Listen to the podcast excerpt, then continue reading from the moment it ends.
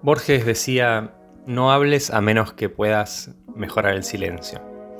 Citar a Borges es tan trivial y tan trillado que ya no tiene sentido. Lo mejor que uno puede hacer con Borges es lo que Borges hacía con otros autores, que es lo citaba cuando esos autores nunca habían dicho eso.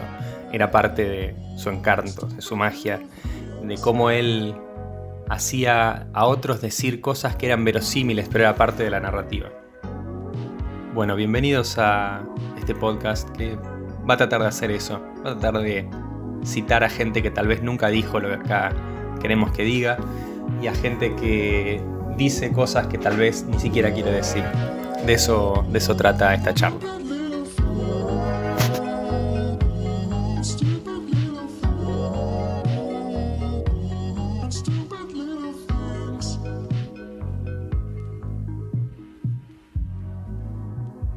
Que hablaba de comunicación y las marcas y demás perdieron la esperanza. Prendían la tele y decían o la tele o el Instagram o lo que fuera y decían, eh, la verdad esto no va a ningún lado. ¿Qué estamos haciendo? ¿Qué es esto? Eh, himnos, gente que aplaude en sus casas, haciendo gimnasio, gente en los balcones. Terminaba siendo algo aburrido, aburrido, obvio, absurdo, innecesario, realista, poco entretenido. Ponerle los objetivos que quieras, pero eh, sé, filmar un monumento, gente que está viendo internet en la casa. Creo que estamos para otra cosa, ¿no? Eh, me parece que ese es el, el, punto. Entonces, lo que parecía así como a simple vista era como un coro de gente tratando de, de, de un coro de comunicadores tratando de tocar teclas, a ver cuál daba en la tecla de la emoción, cuál golpeaba y hacía vibrar a la gente. Y la verdad que, no sé, algo se rompió en el piano que, que no, no se aplica ese martillito sobre, sobre la emoción humana, la emoción de la gente. Y a todos los que, que estaban pensando, que dicen, bueno, ya está, esto es así, digamos, no vamos a cambiar nunca, yo también les quiero llevar algo de tranquilidad y que no pierdan la esperanza.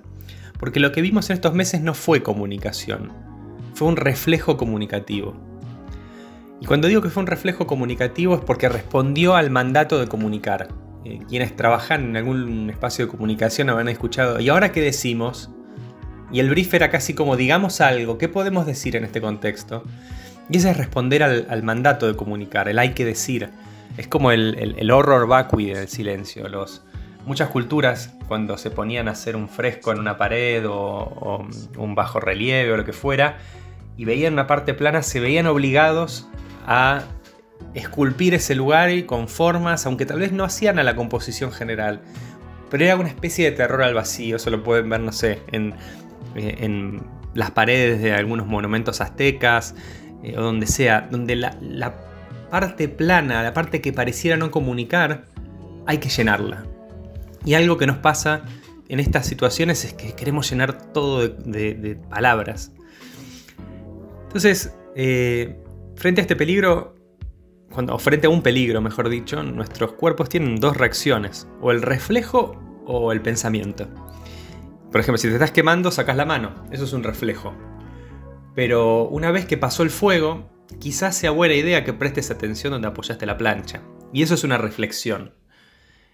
En, en la sociedad, ah, vamos a decir, postindustrial, vamos a hacernos los sociólogos que tenemos una pipa en la boca y, una barba y acariciamos la barba y decimos, en la sociedad postindustrial, la conciencia de riesgo es, y empezamos a hablar, pero la conciencia de riesgo aparece en cada cosa que, que, atraviesa la sociedad, en, la vida, digamos. O sea, cada industria o cada acto humano genera en la sociedad, en esta sociedad de riesgo que le llamaba Ulrich Beck, eh, que es un sociólogo alemán bastante piola, que complejo, pero bastante piola.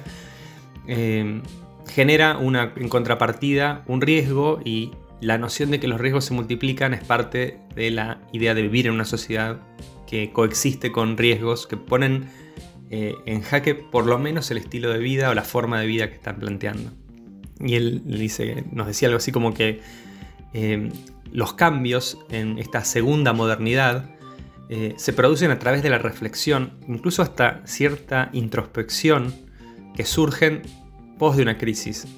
Hay un, tema que me, fascina es el mundo de las centrales nucleares. Digo, estamos viviendo, por ejemplo, en Buenos Aires a 100 kilómetros de una central nuclear. eh, de la cual probablemente gracias Chernobyl, gracias HBO y demás, tal vez no sepamos cómo funciona. Eh, pero hoy hay una serie de protocolos y una serie de normas y una serie de procesos y mecanismos que son desconocidos para la mayor parte de la gente, pero que fueron posteriores o fueron aplicados o pensados posteriormente al accidente de Three Mile Island en Estados Unidos en el 70 y poco y al de Chernobyl. Eh, y esa reflexión genera movimientos ambientalistas, genera movimientos anti, antinuclear, genera movimientos que ponen en funcionamiento a la sociedad o a alguna parte de la sociedad a reflexionar sobre cómo vivimos. Esto, esto que les estoy diciendo ahora es parte de lo que invito a todos los que hacen comunicación a pensar, que es anteponer la reflexión al reflejo.